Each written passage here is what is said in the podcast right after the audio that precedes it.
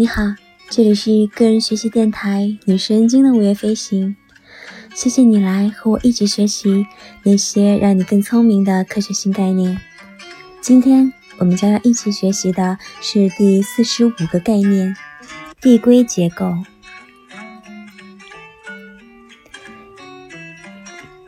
递归结构是一种简化抽象概念，但其适用范围非常的广泛。如果一个圆圈是由无数个圆圈组成的，我们就说这是一个递归结构。每一个圆圈本身都可能是由无数个小圆圈组成的。原则上，你可以用圆圈组成圆圈，然后无限的画下去。随着二十世纪五十年代以来计算机科学的发展，递归结构的概念逐步成型。计算机软件的最大难题在于控制软件系统并不过于复杂。递归结构让计算机软件从密不透风的热带雨林变成了错落有致的法式花园，既保持了广阔而复杂的结构，同时又易于穿越和理解。本华·曼德伯，他最有名的发现是他的分形几何。这其实也是一种递归结构。你看，无论你是从六英寸、六十英尺，还是六十英里之外看一条海岸线，它的形状都是一样的。递归结构还是建筑史的根本，尤其是哥特式、文艺复兴和巴洛克式的欧洲建筑。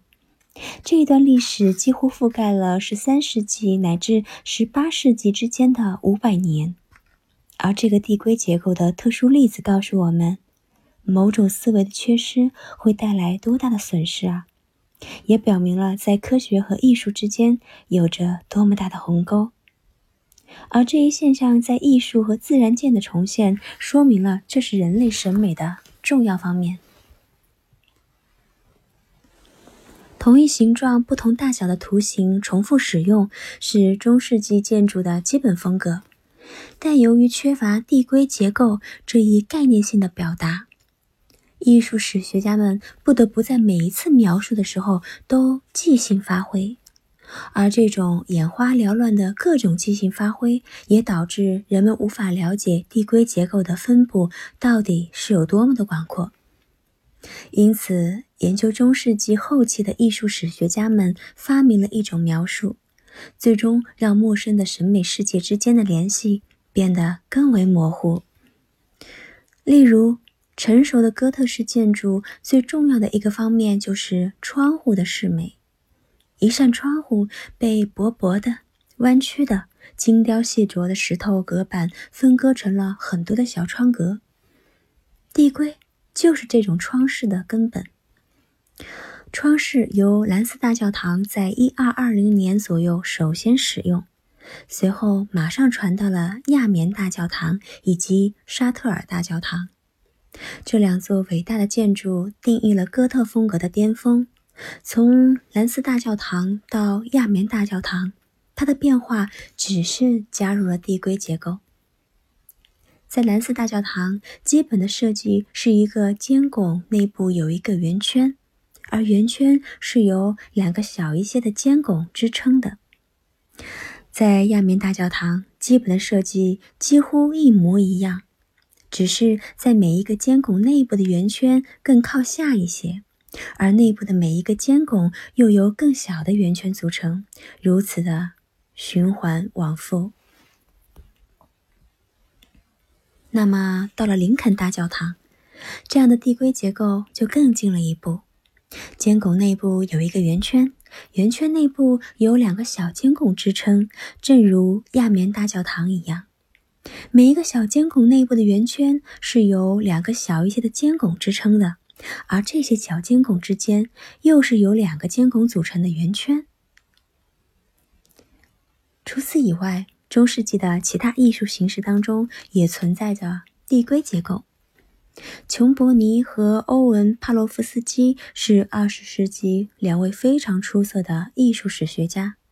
很显然，他们都注意到了递归结构，但是可惜他们没有理解这个概念的本身，因此伯尼并没有说出圣德尼大教堂的递归结构，而是描述为它们由一系列逐步分裂的渐小结构组成。同样，帕洛夫斯基也描述了另一栋相同风格的建筑，他将它描述为逐步可分的原则。其实这些都可以看作是递归结构的一种模糊说法。路易斯·格罗多斯基同样也发现了这么一个现象，那就是一个小教堂有一个看起来像一个小型讲堂的展示台。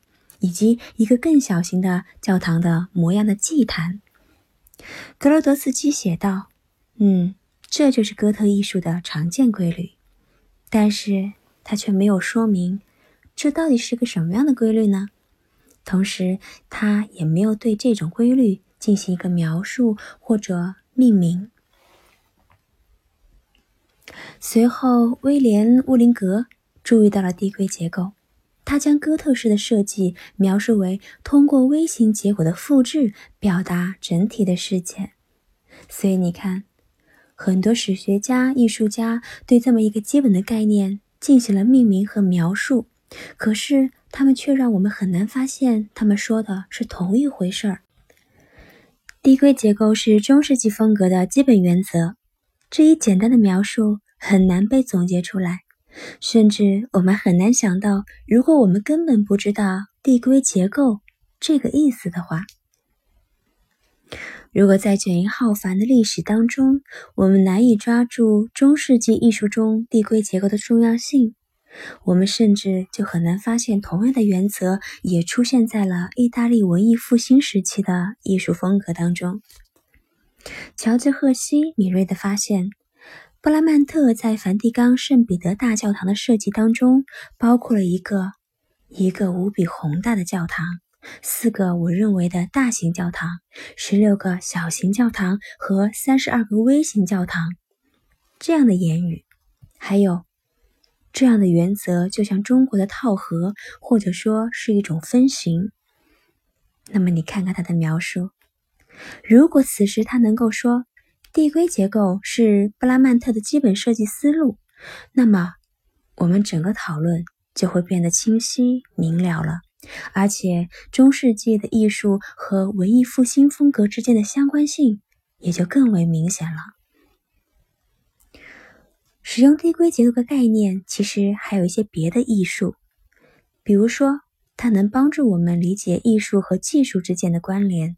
让我们看到优秀工程师和技师的审美取向，以及每一次成功设计背后的清晰完美的思路。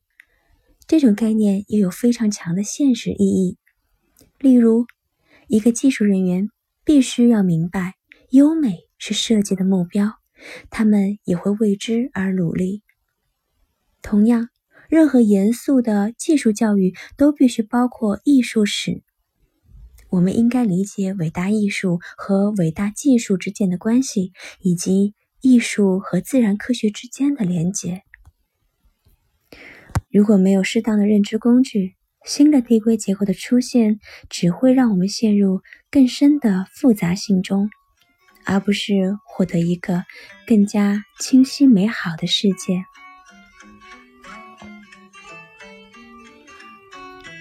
好啦，今天的学习就到这里啦。希望你每一天都是开心的，也希望你每一天都有新收获。